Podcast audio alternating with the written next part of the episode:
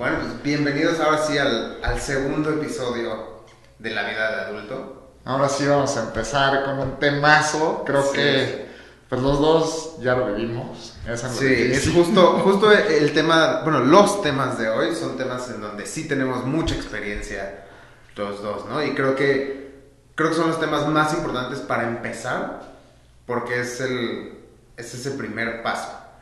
Este, el día de hoy les vamos a platicar de tres diferentes temas que están ligados entre sí, ¿no?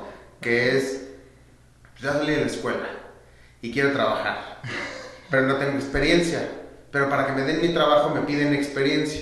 Pero para tener experiencia necesito un trabajo. Claro. ¿no? Es este círculo, círculo vicioso de nunca acabar que solo se rompe teniendo esa primera oportunidad. Entonces vamos a platicar hoy de nuestras primeras oportunidades. Cómo fue que nosotros conseguimos nuestros primeros trabajos, qué aprendimos de ellos y cómo usar esos primeros trabajos para tener un mejor currículo y poderlo usar en tus siguientes eh, puestos. Totalmente. Y también, pues no se preocupen, si no tienen experiencia, también vamos a platicar de, pues, cómo vas a poner eso en tu currículum para que te ayude a conseguir ese primer trabajo que siempre es, yo te diría que lo más difícil. Claro. Y es, es importante también que vamos a hablar de cómo, lo que menciona, ¿no? Aunque no tengas experiencia laboral, tienes experiencia. Y eso es lo que mucha gente no ve, ¿no? Cómo, cómo usar tus experiencias de vida y de, de la escuela y de lo que has hecho para poder hacer más bonito tu currículum, ¿no? Que, que llame la atención. Porque sí son experiencias válidas y sí aplican también a, tu trabajo. Ahorita vamos a hablar de, eso. Entonces vamos a, a hablar de eso, vamos a hablar también de justo cómo hacer tu, tu currículum, ¿no? Hemos visto cantidad de currículums para llorar y creo que es importante que hablemos de, de cómo hacer un buen currículum que la persona que está contratando sí lo vea Claro. y que sí lo lea. Es un reto, ¿no? Al final, con lo que platicamos, el currículum es tu pie en la puerta. Y después viene ese siguiente tema que también queremos platicar hoy, que son las entrevistas, ¿no? Y ahí, pues, se ese viene lo- nervio, ese, ah, Claro, y se viene lo bueno, porque la mayoría de la gente, si no tienes experiencia de trabajo, pues tampoco tienes experiencia entrevistándote. exacto. Y pues sí, un poquito de miedo, lo vamos a estar abordando aquí, no se preocupen, está muy fácil, es parte de, al principio pues a todos nos cuesta trabajo, pero para eso estamos. Así Y pues sí, no sé si quieres empezar contándonos de cómo conseguiste tu primer trabajo, Sí. cómo te fue, qué hiciste. Antes, antes de entrar a eso, quiero, quiero decir algo importante de esta parte de las entrevistas, porque, bueno, no, no solo de las entrevistas, yo creo que de todo. Hay los dos lados, ¿no? El que está pidiendo trabajo y el que está ofertando un trabajo. Y ambas cosas son temas importantes y temas que vamos a hablar aquí en, en la vida de adulto. Hoy, ¿no? Hoy vamos a hablar del lado del que está pidiendo el trabajo. Exacto. Sí, que es muy diferente cuando tú estás contratando que cuando te estás Exacto, entrevistando. es muy diferente. Entonces, hoy vamos a hablar del lado de yo estoy buscando un trabajo, yo estoy haciendo mi currículum, yo soy el entrevistado. Otro día más adelante hablaremos de ese otro lado, de yo estoy ofertando un trabajo, yo tengo que entrevistar, recibí 100 currículums, ¿cómo escojo? Y ahora, Y ahora, exacto. Entonces, ese va a ser otro tema, luego, luego platicaremos de eso. súper. Pues sí, no sé si nos quieres ir contando un poquito de pues cómo conseguiste tu primer trabajo, cómo llegaste, qué pasó. Sí, sí, sí. Les voy a platicar cómo conseguí yo mi primer... Bueno, no fue mi primer trabajo real el que les voy a platicar. Ok. Porque tuve muchos trabajitos en la vida, ¿no? Tuve trabajitos de... Pues acababa el, el año escolar en la prepa y en verano pues no me iba a sentar en mi casa, ¿no? Mis papás no me dejaban ser un flojo viendo la tele, entonces me decían, vete a trabajar. ¿Y cómo conseguías esos trabajillos de verano? Esos trabajos de verano era ir a caminar Ok.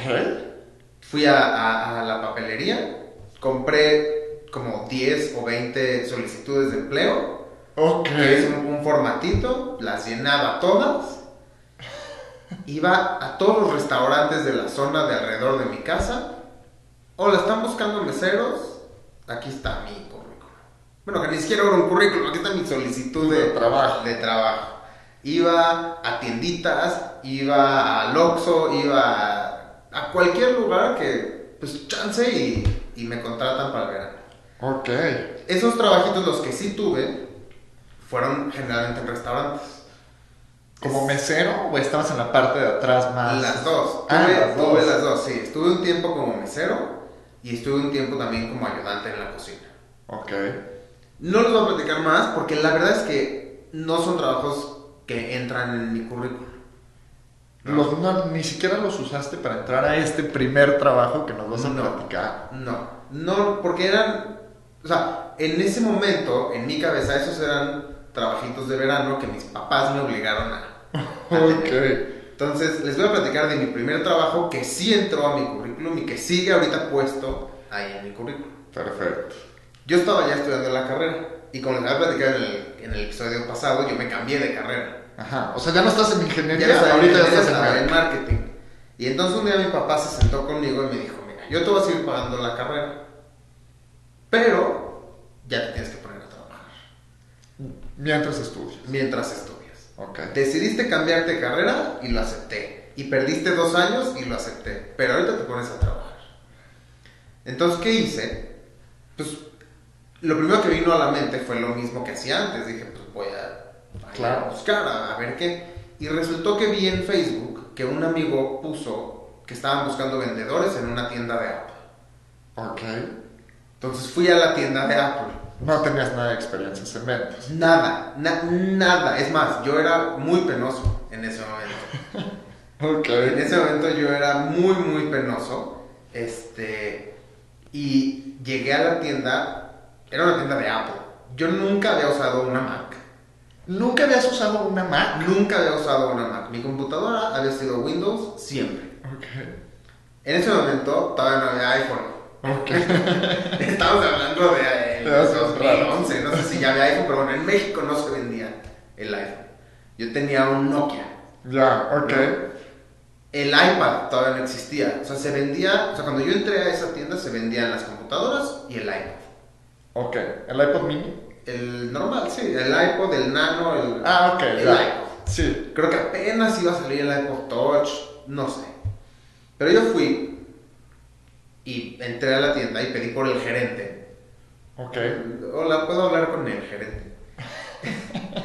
y ya salió y le dije, hola, oye, vi en Facebook que una persona que trabaja aquí contigo, que yo conozco, que tengo en Facebook, puso que están buscando vendedores. Pero entonces tu amigo no te refirió. No, no, te- no, no, yo vi que él publicó. Ni le dijiste como, oye, me no era mi amigo, era mi contacto, ajá, contacto en Facebook. Ok.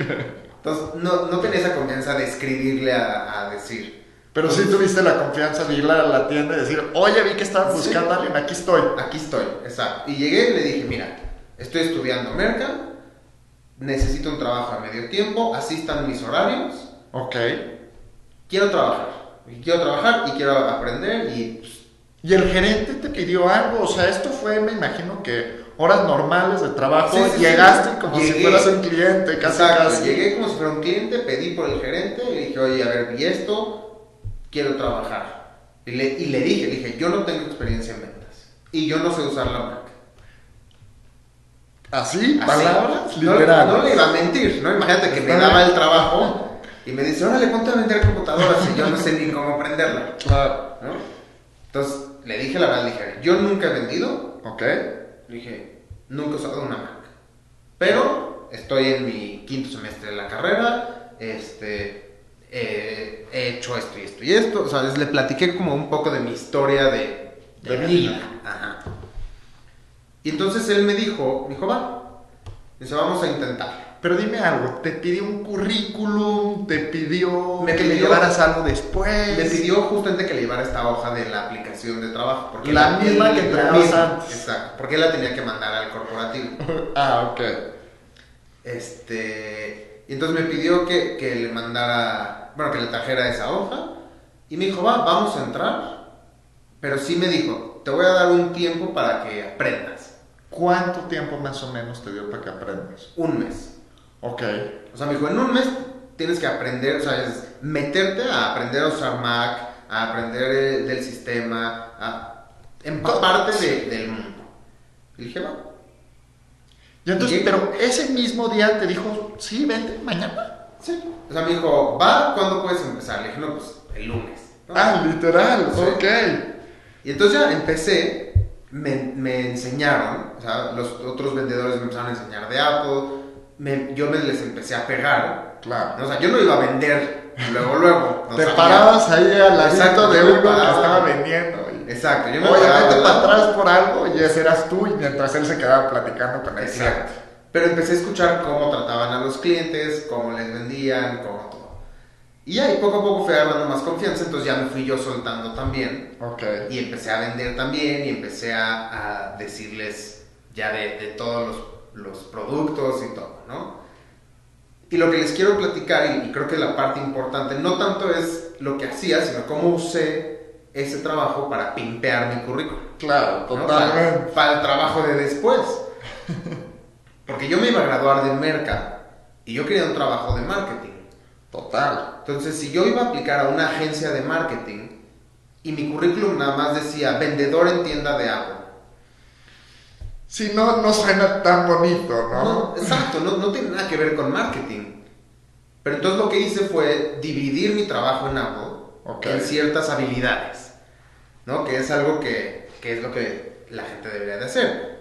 ¿Qué te enseñó ese trabajo que puedes usar en tu currículum para dar ese siguiente paso? Entonces, lo que yo puse es, ¿qué me enseñó esto? Me enseñó trato con el cliente. Total, pues sí, muchísima gente entraba. Muchísima ¿no? gente entraba, mucho trato con el cliente. Y entonces, si yo quería entrar a una agencia de marketing, las agencias de marketing tratan con clientes diario. Definitivo. ¿no? Entonces, yo ya tenía ese trato con clientes. Ahora, parte de- de- del trabajo pues, era ventas. Entonces, lo puse. Dos años de experiencia en ventas. Estuviste dos años ahí. Estuve, estuve tres años, creo. Ah, ok. Pero empecé a pimpear mi currículum. Empecé a- ok. Entonces le ponía tan- tantos años de experiencia en ventas. Pero- Igual, una agencia de marketing necesita que la gente sepa vender. Definitivo. Otra cosa muy importante, o sea, la gente entra a la tienda de Apple con esa, bueno, ahorita ya no, pero hace 10 años, como que se está poniendo de moda y dicen, puta, quiero una compu de Apple, pero no la sé usar, pero no sé qué, y cuesta en ese momento 20 mil pesos y una PC te podría costar 10 mil. Claro. Entonces, yo también tenía manejo de objeciones. Sí, y bueno, también me imagino que venía gente a quejarse, ¿no? Ah, claro, claro. ¿Qué es es? que compré esto y no sé. Todo eso es manejo de objeciones, es atención al cliente, es manejo de quejas. Y entonces, así es como lo describí en mi currículum. Era vendedor en la tienda de, de Apple, pero en la descripción decía tantos años de trato con el cliente, tantos años de ventas, tantos años de manejo de objeciones, manejo de inventario, este, responsabilidad de, de dinero, ¿no? O sea, porque yo era responsable de cobrar. Claro. Y entonces, pues al final del día que se hacía el corte de caja, pues yo era responsable de que esté todo el dinero. Entonces, eso también es una experiencia porque empiezas a aprender a manejar dinero ajeno. Que es muy diferente, ¿no? A manejar tu propio dinero. Claro, es muy diferente. Entonces, también para entrar yo a una agencia de marketing, y si yo entraba y me decían, tienes tanto presupuesto para gastar en una campaña, pues ya, ya tengo esa, esa experiencia de manejo de, de dinero de alguien. Entonces lo que tú hiciste con este trabajo fue separarlo en diferentes categorías, ¿no? Exacto. Muchas veces la gente cree que cuando estás en un trabajo es, pues, nada más entraste por ventas, entre comillas. Exacto, Y exacto. dicen, pues lo único que puedo poner en mi CV es ventas. Ajá. O sea, os, os enfocan mucho en el puesto, ¿no? Mi puesto es ejecutivo de ventas Exacto. y solo pones eso en tu currículum. Pero eso no es lo que debes de hacer. Ser ejecutivo de ventas tiene todos estos diferentes... Eh, Por rubros, llamémoslo, Exacto. También. subrubros. Así es. Y entonces, pues eso es lo importante, ¿no? Creo que todos tienen que empezar a decir, pues si trabajaste en equipo, eso es algo muy importante para entrar a diferentes empresas. Siempre hay contacto con diferente gente. Exacto. Entonces, pues ir poniendo, este, pues trabajé con tanta gente en mi equipo, o crecí mi equipo a tanta gente. Atendí muchas veces, creo que porcentajes es bueno usar porque te pueden dar este, un poquito de ventaja, por sí, llamarlo sí, así. sí, porque das esa impresión de, ah, mira, está hablando de crecimiento, está hablando de porcentaje, o sea, como que das esa impresión de tener un pasito más de, pues solo soy ejecutivo de Exacto. Sí, ya entonces decir, pues crecí las ventas por tanto por ciento, si es algo que hiciste, o manejé tantos clientes. Si es eso que puedes ir haciendo de poner números, creo que es muy bueno, pero lo más importante creo que es ir separándolo en estas subcategorías, diferentes rubros Sí. de cosas que hiciste, porque cuando entras a todas estas empresas, te dicen que tal vez solo vas a hacer una cosa y en realidad estás haciendo muchas más. Nunca, bueno, en mi experiencia, nunca me ha tocado solo hacer lo que decía el puesto. No, definitivo, siempre te toca hacer Siempre te toca de más. Sí. Ahora, platícanos tú, bueno, esa, esa fue mi experiencia de mi primer trabajo y lo que yo aprendí de mi, de mi primer trabajo y cómo convertirlo en, en, en buena carnita para mi currículum. ¿no? Perfecto. Tu, Sí. tu experiencia es diferente. Tú, tú, Muy. o sea, tú tuviste otro tipo de O sea, trabajo. Yo te voy a decir, todos estos trabajitos que tú mencionas que tuviste, yo también los tuve diferente porque en realidad era tal vez gente que conocía a mi papá, este, gente, por ejemplo, trabajé con mi abuelo, diferentes cosas y yo todo eso sí lo incluí en mi currículum y sigue ahí hasta hoy, ¿no? Eh, pero cuando yo empecé, me acuerdo mi primer trabajo fue ir con mi abuelo a la oficina a arreglar papeles. De verdad que era un trabajo horrible, no me gustaba nada, pero pues, que seguía, creo que ni estaba en prepa. Ok. Y entonces era para que haga algo en las tardes, en las vacaciones y no esté igual de flojo en la casa. Pero en realidad ese como que no lo cuento porque no hacía nada más que pues, me hacían el favor de darme trabajo, casi casi. Y después de eso mi papá me presenta a un amigo suyo que vende ropa. Yo nunca he hecho nada de ropa, tengo 16, 17 años y me dice, pues oye Ramón, vete a vender calzones. Y yo, ¿cómo vender calzones? Yo qué sé, qué son, o sea, no sé nada ni de tela, ni de calzones, ni de... Y entonces él maquilaba Ok. para diferentes empresas y así pues me dice, Ramón, lánzate. ¿No? Ventas es algo que yo siempre me he dado cuenta que la gente da como muy fácil el trabajo porque nada más te quieren pagar por comisión. Exacto. Y entonces no es ni malo ni bueno, para alguna gente es más fácil que para otra. Y pues para mí yo estaba nerviosísimo, nunca había hecho llamadas en frío, no sabía ni a quién difícil, es difícil la llamada en frío. Eh, pero entonces me dan este trabajo, platico con mi papá y le digo, "Pa, ¿por dónde empiezo? O sea, no sé, y pues la verdad fue un favor a mi papá. Sí. Y me dice, pues mira, te vas a ir al centro comercial, vas a ver todas las tiendas que venden ropa de hombre y las vas a apuntar. Después vas a conseguir el teléfono de todas esas tiendas y vas a buscar al gerente de compras por teléfono. Uf, no sabes el corazón como lo tenía. Pero entonces con eso yo empecé a llamar a muchísimas empresas y eventualmente todo esto te vuelves mejor. Ujú. O sea, hay gente que sí es muy buena, naturalmente, pero hay otra que, pues sí necesitas un poquito más de trabajo, ¿no? Yo, Sí. muchísima pena, a esa edad no tenía idea, qué onda. Y pues surge que me dan una cita, platico con el jefe de la empresa, vamos a presentar para venderles calzones. Y cuando estamos ahí nos dicen, ya no quiero calzones, pero haces pijamas. Sí, también hacemos pijamas, quiero comprarte pijamas. Ok. Y entonces vendemos todo, pues, toda la mercancía de pijamas, un camión, se firma el contrato, se firma todo. Yo no hice nada en realidad más que llamar. Ok. Y pues, me vuelvo súper fan porque me toca mi comisión. Digo, ya me puedo salir de la escuela porque ya puedo hacer ventas. Ya, ya soy, ya soy un super vendedor y ya, de, de aquí estoy. Claro, ¿no? Y entonces digo, soy un chingón. La verdad, yo sé cómo hacer todo esto, no tengo tema, perfecto. Y pues ya, acaba ese verano, me dan mi lana, me dan, que creo que 10 mil pesos, que para mí eso era una millonada. Claro, no, bueno, es. O sea, cuando, cuando nunca en tu vida has ganado dinero y de repente te entra, lo que sea que te entró es como, "Ah, soy rico. claro, sí, no me lo podía imaginar gastar en nada, ¿no? O sea, era demasiado dinero para mí en esa Sí. época. Y pues entonces digo, ya soy un chingón, ya puedo trabajar donde quiera, todo. ¿Y qué pasa? Pues consigo también otros trabajos durante la universidad, internships cada año. Este, pero cuando me gradúo de la universidad, nadie me quiere contratar. Aplico a 100 trabajos Y nada. Y nada. O sea, ¿Por qué? al ¿Sabes final, por qué? O sea, al final ¿sabes? uno, ¿no? Y entonces, mira, también tenía un reto diferente, que era que estudié finanzas y contabilidad y me quería meter a ventas. Ok. Estaba en Estados Unidos y no tenía pues la visa de trabajo para quedarme más de un año. Entonces se vuelven unos retos mucho más difíciles porque tengo que hacer un currículum que sea pues en realidad mejor que la gente de Estados Unidos que sí se puede quedar, que sí tiene la visa, pero no tengo esa experiencia.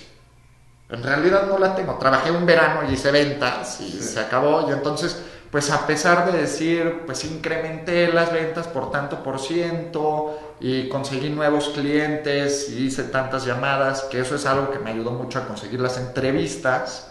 En las entrevistas me doy cuenta que pues, no está tan fácil. O sea, sí la competencia está difícil y no siento que me están dando esta oportunidad. Y una parte es por mi experiencia, otra parte es por mi situación de ser mexicano en Estados Sí. Unidos. Sí, es una posición difícil porque tienes competencia de otras miles de personas que sí pueden trabajar ahí, que no tienen ningún problema, que ¿no? o sea, la empresa está tomando un riesgo también con, contigo.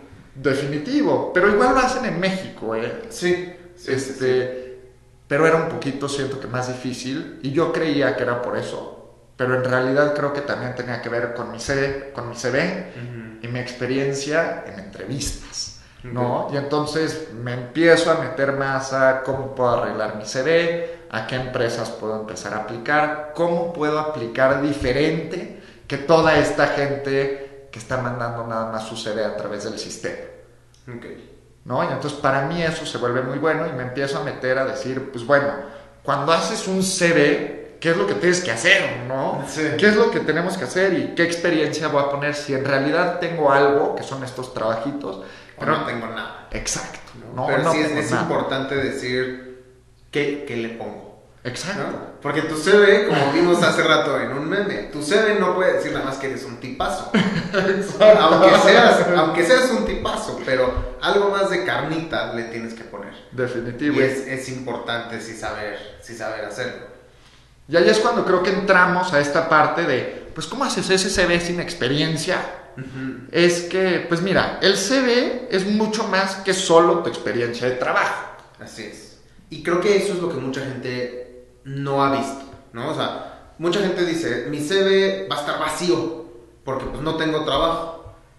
Pero no va a estar vacío porque a pesar de que, de que no has tenido trabajo, tienes otras habilidades que pueden ser importantes para ese primer trabajito o trabajote que vas a tener. Total. Habilidades que se dividen en habilidades duras y blandas. Que se- ahí, si es tú, Claro, tú explícanos esa En el CV, lo que pasa, tus habilidades duras son estas que puedes poner en papel y son muy fáciles de saber si sí o si no. Entonces, si tú sabes usar Excel, esa es una habilidad dura. Sabes usar un sistema, sabes cómo hacer fórmulas. Si sabes usar Photoshop, que por ejemplo hay mucha gente que no, si eres diseñador, pues bueno, esa es una habilidad dura. Si estudiaste diferentes cosas, es muy fácil pues ir poniendo eso en tu CV, ¿no? Puedes decir que estudiaste la prepa, que hiciste diferentes cursos, también pues que sacaste diferentes certificaciones, que hablas otro idioma y el nivel de idioma que tienes. Todo eso son habilidades duras Ok. y eso es lo que pones en tu CV. Ok. Y en la parte que separamos habilidades blandas, ese ya será el siguiente tema, es cuando entras a las entrevistas. Y eso siento, desde mi experiencia entrevistando y siendo entrevistado, es lo que quieren empezar a notar que no pueden sacar de algo escrito. Y es, tienes buenas habilidades, te puedes relacionar con la gente, eh, pues cómo manejas tal vez que te digan que no, cómo tomas el feedback. Que eso, eso son cosas que sí es más complicado poner en papel y poner en tu currículum. Es que tú puedes decir en tu currículum, soy buenísimo comunicando. Claro, pero yo, yo puedo poner lo que yo quiera, Exacto. pero me lo van a preguntar, ¿no? En, en mi primera entrevista me van a decir, oye, aquí dices que es buenísimo comunicando. ¿Qué significa ¿Qué es eso? Ajá, ¿qué- ¿Cómo? O sea, Comunícame, ¿no? O sea, a ver, ¿qué, qué, qué significa? Pero además, además de eso, o sea, además de tus, de tus eh, skills duros, que son lo que dices, ¿no? Yo, yo sé usar este, este software, yo sé este idioma, yo tengo esta certificación. Cuando no tienes un trabajo previo, mucha gente piensa que no tiene experiencia. Pero la cosa es que hemos hecho muchas cosas en la vida. O sea, en la universidad, pues si estuviste en un grupo dentro de la universidad que se encargó de organizar el evento X, ¿no? O sea, yo qué sé, estabas en el equipo de fútbol de la universidad y te, y te encargaste de organizar el torneo. Claro. A lo mejor eso, cuando vas a aplicar a un trabajo, o sea, tu quinto trabajo, ya no es tan importante. Exacto, ya, o sea, a esa persona cuando ya estás aplicando a un puesto de gerente, ya no les importa que organizaste todo el torneo. Pero cuando estás buscando este primer trabajo, poner en tu currículum, yo organicé el torneo, eso le da mucha información a la empresa, porque dice, oye, este chavo tiene responsabilidad, sabe organizar, sabe, este, yo qué sé, manejar gente porque pues organizó todo el, el torneo, sabe X, Y, ¿no? Entonces, mucha gente dice, es que eso no es un trabajo, no lo voy a poner en mi currículum.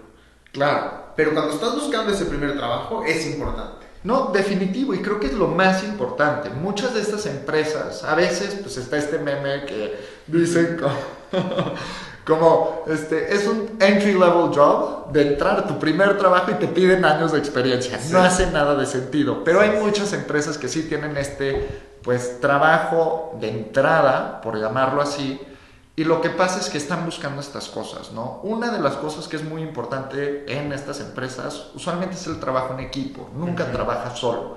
Entonces, si alguno de tus fuertes en algún momento fue jugar en equipos de deportes o de lo que sea, ¿no? Tal vez fue la ONU, que mucha gente... Sí, mucha gente va a debates, debates de la ONU. Y tienes que pues manejar conflictos, este, jugar en equipo. Y entonces si ganaste, si fuiste capitán, si hiciste diferentes cosas, eso es algo valioso para el currículum, al igual que ese tipo de cosas es bueno para relacionarte con quien te puede entrevistar. Claro. Y eso es algo que la gente tampoco considera cuando está aplicando un trabajo. Somos personas. Y entonces pues cuando tú te relacionas con una persona mejor, es mucho más fácil que le caigas bien, que crea que eres confiable y eh, pues eventualmente que te dé un trabajo. Claro, porque a lo mejor en, o sea, no, es una parte tangible, ¿no? no la persona que te está entrevistando no tiene una pregunta que dice, ¿me cayó bien? ¿Sí o no? Claro.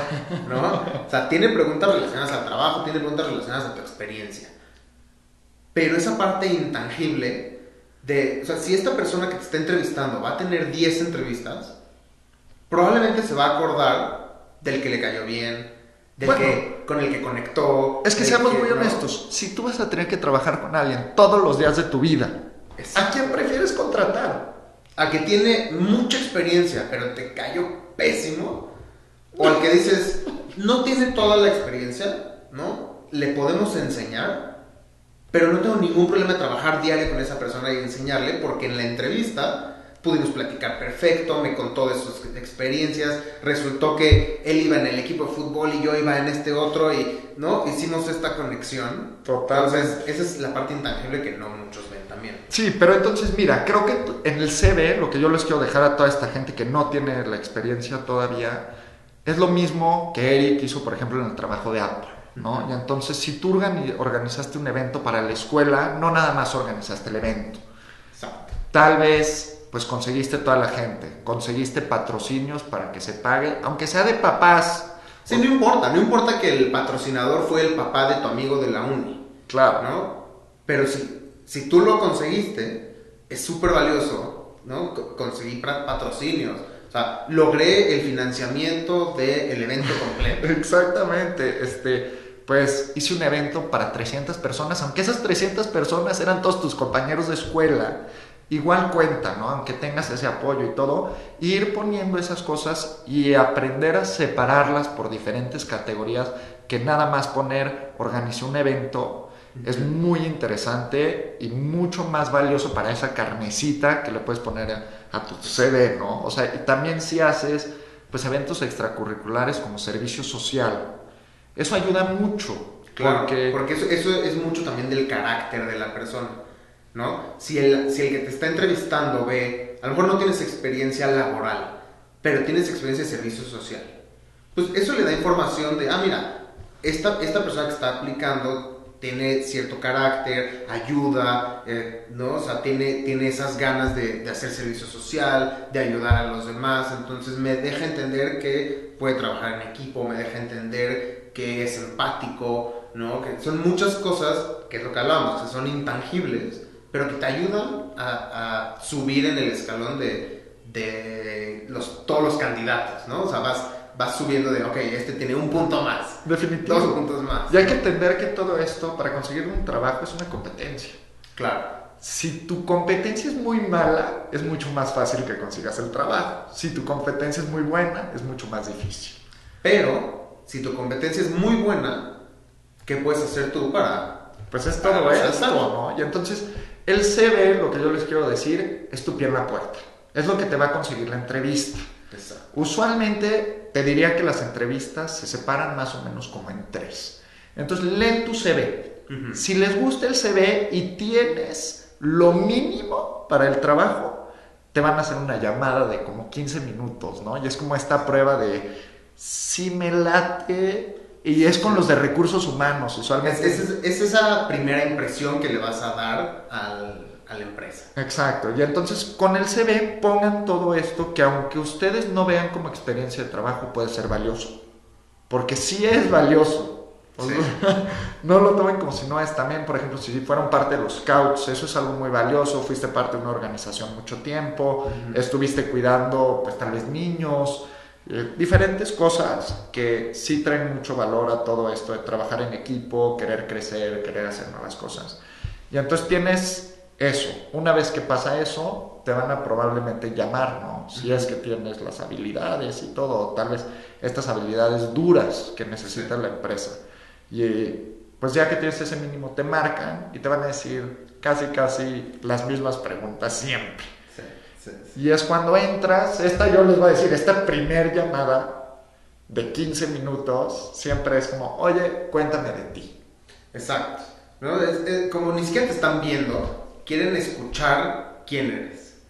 Entonces, es como dices, es cuéntame de ti, por qué te llamó la atención este trabajo, ¿no? ¿Qué has hecho? ¿Qué, ¿Quién eres? Quieren saber quién eres para ver si vale la pena que te pasen a esa segunda entrevista, entrevista claro. que ya será presencial. Sí. O en, estos, en estas épocas de COVID, digital. Claro, claro. Pero sí, ¿no? Y entonces tú se ves el pie en la puerta y después pues ya tienes tu entrevista que pues la primera por teléfono es bastante fácil, lo diría, pero cuando no tienes esa experiencia es muy difícil. Algo que quiero que entiendan con entrevistas es que también es una habilidad entrevistarte. Claro. No nada más hacer un trabajo y un, o sea, y tu habilidad con entrevistas son dos cosas diferentes.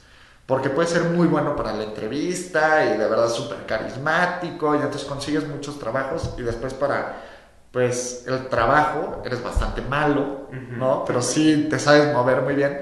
Pero sí quiero que entiendan que entre más entrevistas haces, entre más practicas esto, mejor te vuelves para las entrevistas y ya no tienes esos nervios de que se te va a salir el corazón y estás hablando por teléfono y de repente le tienes que hacer porque se te acabó el aire de los nervios y querías hablar y decirles todo y entonces tranquilos Primero con eso sí, pues, llévensela leve, ¿no? Y pueden empezar a practicar con diferente gente, viéndose al espejo, nada más hablándolo o grabándose. O incluso, o sea, con tu familia, ¿no? O sea, puedes practicar con tu familia, pedirle a tus papás, a tus abuelos que ya han tenido trabajos. Claro. Oye, ayúdame a practicar una entrevista. ¿Sabes qué? Tengo una entrevista la próxima semana, no tengo idea qué contestar. Este, entonces, puedes hacer toda esa práctica. Pero también es muy importante llegar preparado. ¿no? O sea, saber, por ejemplo, si tú te vas a entrevistar con la empresa X, no puedes llegar a tu entrevista sin haber, aunque sea entrado a la página de esa empresa, saber a qué se dedica, ¿no? Conocer un poquito, porque en esas primeras entrevistas siempre te van a preguntar, oye, ¿y qué sabes de nosotros? No, bueno, mínimo tienes que leer el puesto completo. Claro. Eso pasa muchísimo, ¿no? Tienes esta manera de, pues, de aplicar muy fácil a los trabajos, por ejemplo, por LinkedIn, que está el LinkedIn Easy Apply, y picas un botón y se manda tu currículum y se, te, se acabó. y tal vez ni leíste de qué era el trabajo, ni leíste la empresa si de verdad te late y todo, pero sí tienes que empezar a llegar preparado. Al final, pues tienes esta llamada de 15 minutos que es bastante fácil porque nada más te preguntan de ti, tal vez un poquito de la empresa, qué quieres hacer y te van a contar un poquito más del puesto. Y una vez que pasas esa entrevista ya te toca pues tal vez con quien sería tu jefe o con tu equipo. Sí, ya alguien más, más cercano con los que sí vas a estar trabajando. Ajá. Y al final pues podría existir que ya te contraten después de esa pues llamemos entrevista con el equipo. O si pasan muchos candidatos, puedes tener hasta otra entrevista. Sí, puedes tener muchas o varias. Porque tienen, es, es, un, es un embudo, ¿no? Llegan, no sé, 20 candidatos, hay 15 entrevistas, de esos 15 a lo mejor solo pasaron 5, pero pues de esos 5 solo van a escoger a uno. Exacto. Entonces, igual tienen que, que, seguir entrevistando. Ahora, en esta parte que decíamos de la preparación de la entrevista, es muy común las mismas preguntas. Muy común. y siempre van a ser las mismas. Pero ¿por qué son las mismas preguntas? Creo que es porque quieren empezar a darse cuenta de esto que no se pueden dar cuenta leyendo tu currículum. Exacto. ¿Quién eres? ¿Cómo hablas de ti? Una, o sea, una de las preguntas más comunes y que hasta está choteada es, ¿no? ¿Cuáles son tus fortalezas y cuáles son tus debilidades? Uf, y te digo que odio de esa pregunta. Es que tu fortaleza, pues puede ser lo que quieras y tu debilidad la conviertes en una fortaleza, ¿no? Y es como un truquito que dicen, es que me comprometo demasiado con el trabajo y dejo mi vida personal a un lado. Y la neta, pues es medio... Eso es choro, eso es, choro. Pero lo que es importante con esta pregunta es llegar preparado. O sea, si ya sabes que te van a preguntar, piensa desde antes cuáles son tus fortalezas y piensa desde antes cuáles son tus debilidades. Porque si te preguntan esto y te quedas así de Ah, eh, eh, híjole, no, no, pues no sé. ¿No? ¿Cómo no sé? O sea, ¿no, no tienes debilidades? ¿Eres perfecto? Claro. pues no. Entonces, prepárate, ¿no? Antes. Ahora, lo que decías, ¿cómo conviertes una debilidad en una, fortaleza? No, no, es fácil, porque también si lo haces de más, ¿no? Si le echas mucha crema a tus tacos, puede sonar muy pretencioso. Entonces, dices, ah, sí, está tratando de convertir una debilidad en, en, en una fortaleza y le estás echando aquí el choro y, no es real tampoco. Yo sé, por eso a mí tal vez a veces no me encantan esas preguntas, pero pues es algo que tienes que preguntar, ¿no? O sea, yo creo que las preguntas más comunes, que se las digo ahorita para que las vayan preparando, porque te van a decir, cuéntame de ti. Y tú ahí tienes la oportunidad de mostrarte como tú quieras. Sí. Aprovechala con algo ya preparado, ¿no? O sea, yo estudié esto, me encanta hacer esto, estoy muy metido en tecnología y puedes ir tú dándole forma o camino a la entrevista para que te pregunten de lo que tú quieres. Exacto. O sea, es importante tener tu guion ya en la cabeza, ¿no? O sea, ya tener esas ideas de qué voy a contestar cuando me pregunten quién soy, qué voy a contestar cuando me pregunten mis fortalezas, qué voy a contestar de las debilidades, pero ya tener una idea en tu cabeza para no quedarte trabado para no decir, ah, híjole, no, Yo te voy a decir cuál es durísima, que yo una vez sí me quedé frío y no sabía ni qué contestar. Y es la de, cuéntame de un problema que tuviste y cómo lo resolviste. Y es esto que decíamos de, pues quieren ver cómo piensas, cómo están tus habilidades, este, pues, no, soft skills, este, tus suaves y esa pregunta es muy difícil cuando estás buscando tu primer trabajo, porque no has tenido otros trabajos, no has tenido estos problemas o estas complicaciones, pero sí has tenido equipos de trabajo en la escuela. ¿Cómo? Nunca has tenido un problema con un proyecto en la escuela. Exacto, nunca has tenido un problema con un equipo donde tú hiciste todo y alguien más no hizo nada. ¿No? ¿Cómo? Eh, puedes hablar de eso, puedes decirle, mira, ¿sabes qué? cuando estábamos haciendo este trabajo final, tuve un problema con mi compañero porque yo hice todo y él no hizo nada. Y entonces te van a preguntar, ok, ¿cómo lo resolviste? ¿No? Entonces ya, ya puedes hablar de cómo resolviste esa situación, qué hiciste con tu compañero, cómo lo resolviste. Y también es muy importante saber ahí qué contestar, porque la persona que te está escuchando te va a juzgar en qué tan bueno eres trabajando en equipo, en qué tan bueno eres resolviendo problemas porque si tú le dices, no, pues no hice nada, ya le di la calificación también a él y ya, De nada sirve, sí. De nada sirve ese ejemplo. ¿no? Pero sí creo que si ya tienes tan siquiera un momento o una idea de qué es lo que quieres platicar, como esa situación ya preparada, pues no te agarran en frío y dices, uy, tengo que pensar un problema de qué resolví y qué todo. Y pues ya sabes más o menos de qué problema es el que quieres hablar, qué, resol- qué resolviste. Y puede ser en el servicio social, con tu familia. Este, hay muchas cosas, ¿no? Y tal vez pasaste cosas de chiquito que también puedes utilizar, que es, pues, oye, me metí en muchísimos problemas, me peleaba todos los días y pues fui creciendo y me di cuenta. Diferentes cosas que pueden aplicar mientras puedas usarlas en este contexto de trabajo. Así es. Y bueno, creo que algo importante que me gustaría también como regresar un poco a, a- a esto es que les diéramos tips a la gente de cómo contestar, ¿no? No solo, no solo les estamos diciendo lo que tienen que hacer, sino vamos a darles tips de cómo contestar. Pues a ver, háblame No. de ti. Entonces, no, yo quería dar un tip de los puntos débiles, porque creo que esa es la pregunta más difícil. O sea, a todos nos gusta hablar de lo bueno que somos, Claro. pero a nadie le gusta hablar de lo malo que somos. Entonces, creo que ese es uno de los, de, de los lugares donde más tips puedes tener y donde la gente más necesita ayuda. Entonces, ¿cómo creo yo que es la mejor forma de contestar de las debilidades? Es, uno, ser honesto. Ok. ¿no? Pero lo más importante de hablar de tus debilidades es demostrar que estás haciendo algo al respecto. Claro, que estás consciente que es una debilidad. No, y no solo que estás consciente, que la estás atacando, Ya. ¿no? Entonces tú puedes decir, eh, no sé, mi debilidad es que soy muy desorganizado. Si solo contestas eso, Puta, qué miedo. yo qué miedo. O sea, el que te va a contratar dice, no, bueno, estás muy desorganizado, vaya. Pero si tú dices, mira, yo creo que una de mis debilidades es que soy muy desorganizado.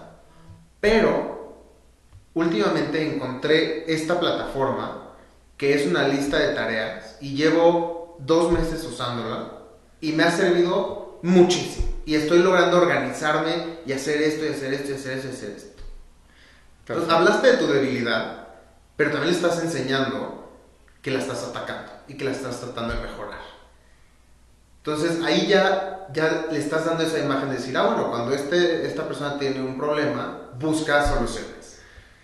Claro, que eso pues es muy difícil a veces, ¿no? Y creo que pues cuando tienes que reflexionar de los problemas que tienes es muy difícil. Sí. Y sí tienes que decir, uy, pues soy bueno comunicándome, soy bueno tal vez manejando objeciones, que a mí, por ejemplo, era algo que me costaba mucho trabajo. ¿no? En las llamadas, cuando alguien me decía que no, que no les interesaba, que me colgaban, todo esto de llamadas en frío.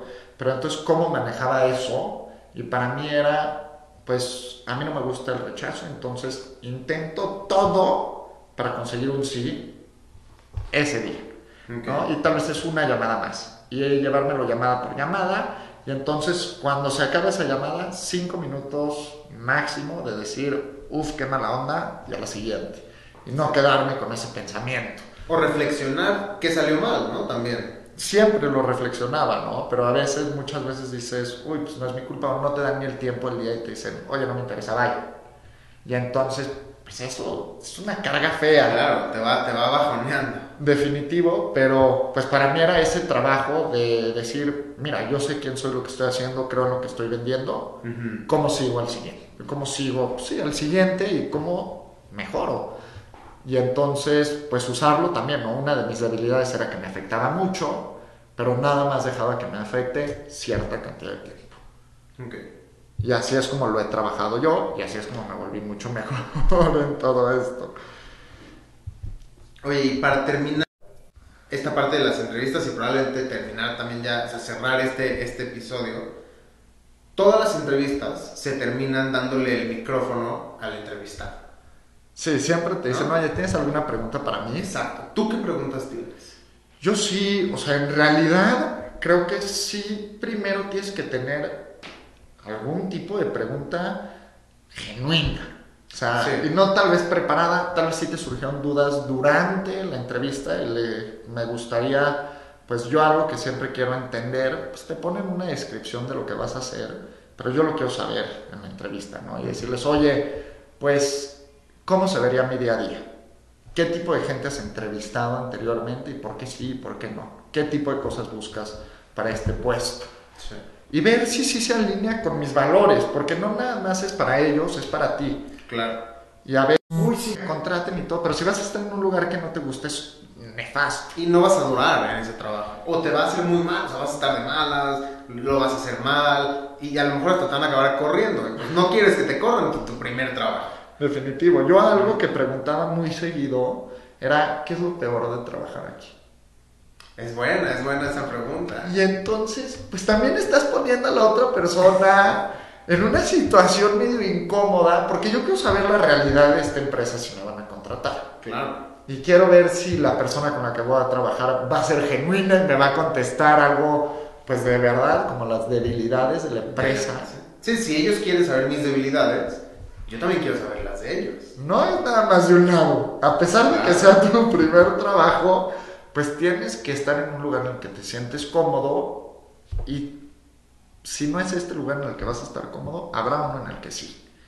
Entonces yo siempre me gustaba preguntar, pues, ¿qué es lo peor de trabajar aquí?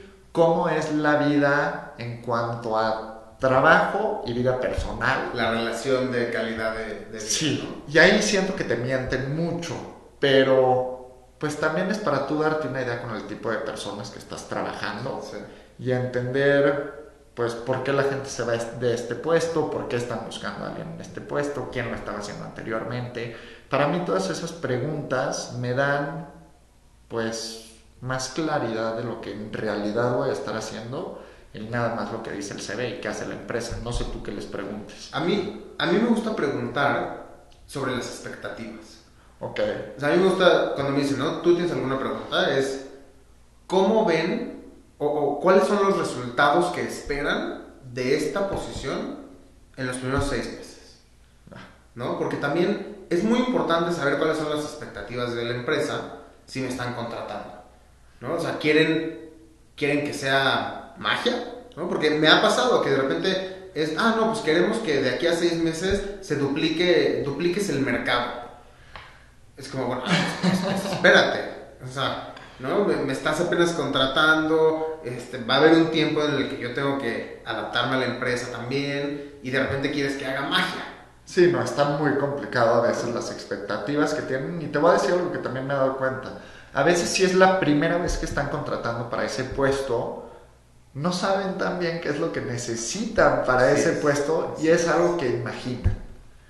Y pues sí, creo que con eso de las expectativas te puedes dar cuenta qué tan claros están o si tú vas a tener que darles claridad Sí. de qué es lo que tiene que hacer ese puesto. Y es un riesgo, ¿no? Pero creo que te tienes que ir dando cuenta de este tipo de cosas y tú también darte cuenta de las pues, habilidades que tiene tu entrevistador si es la persona con la que vas a estar trabajando. Es buen comunicador, es bueno trabajando en equipo, tal vez cómo te habla, cómo llega a tiempo, no llega a tiempo. Ese tipo de cosas que ellos están buscando para ti, tú también deberías de estarlas buscando en la persona que te va a contratar. Completamente, completamente. Creo que este tema de las entrevistas podríamos ampliarlo y hacer un capítulo entero de solamente las entrevistas, porque nos falta también hablar de pues, cuánto le pides, ¿no? O sea, qué contestar cuando te preguntan cuánto ganas y cuánto quieres, ¿no? Este, cómo negociar las ofertas, no creo que hay muchos temas que podemos hablar, entonces eso Claro, y tal vez si va a ser más técnica la entrevista, pues qué onda, ¿no? Es- si te van a hacer un ejercicio, si te lo dan antes de la entrevista, si le pides a un amigo que te ayude o no, si te dicen, oye, pues ¿por qué lo hiciste así? Eh, O sea, ese tipo de Sí, cosas, hay- hay tal vez mucho- creo que sí deberíamos de platicar otro capítulo hay más a mucho que, que- que hacer. y ver cómo hacemos pues a detalle ese Sí. capítulo. Avísenos ustedes qué quieren que platiquemos. Creo que, creo que la mejor forma para terminar este episodio es preguntarles a ustedes si tienen alguna pregunta. Claro, ¿no? O sea, ustedes, como los adultos, ¿qué no les enseñaron? ¿Qué es eso que dices, puta, yo me pongo nerviosísimo antes de las entrevistas? O me han entrevistado de esta manera, ¿ustedes qué hubieran hecho? Y sabes que me encantaría que nos platiquen también de sus malas experiencias en entrevistas. Definitivo, y creo que como la gente que está contratando, al igual que la gente que se está postulando para el trabajo, Sí. porque a veces es horrible entrevistarte y te hacen sentir, uy, nefasto, igual que a veces el candidato te hace sentir como, Sí, que pues, a veces el ¿para, qué me, ¿para qué me buscaste si ni siquiera Ni sabes? ganas tienes. ¿no? Ni, ni quieres estar aquí. Entonces, pues sí, platíquenos qué es ustedes lo que han vivido, qué es lo que han hecho para que nosotros de ahí podamos empezar a sacarles carnita para el podcast. Para irles, para irles platicando. Este, pues bueno, creo que hoy podemos dejarlo, dejarlo aquí. Igual recordarles que se suscriban, que nos sigan en, Spotify, que, le, que prendan la campanita en YouTube para cuando subamos siguientes videos. Este, y que, que convivan con nosotros, ¿no? Que, que nos pregunten, que nos digan qué quieren escuchar, qué les gusta y qué no. Sí, definitivo. Búsquenos en nuestras redes, ahí las vamos a tener pues en la bio y en todos los canales que vamos a estar. Entonces, siéntanse cómodos de mandarnos un mensajito. Nosotros felices de empezar a hacer comunidad, de platicar con ustedes, entender qué es lo que está pasando pues en sus experiencias de ahorita y las que han pasado anteriormente. Y pues nada más darles otra vez la bienvenida a la vida de adultos. Y a disfrutar juntos, vamos. Hecho.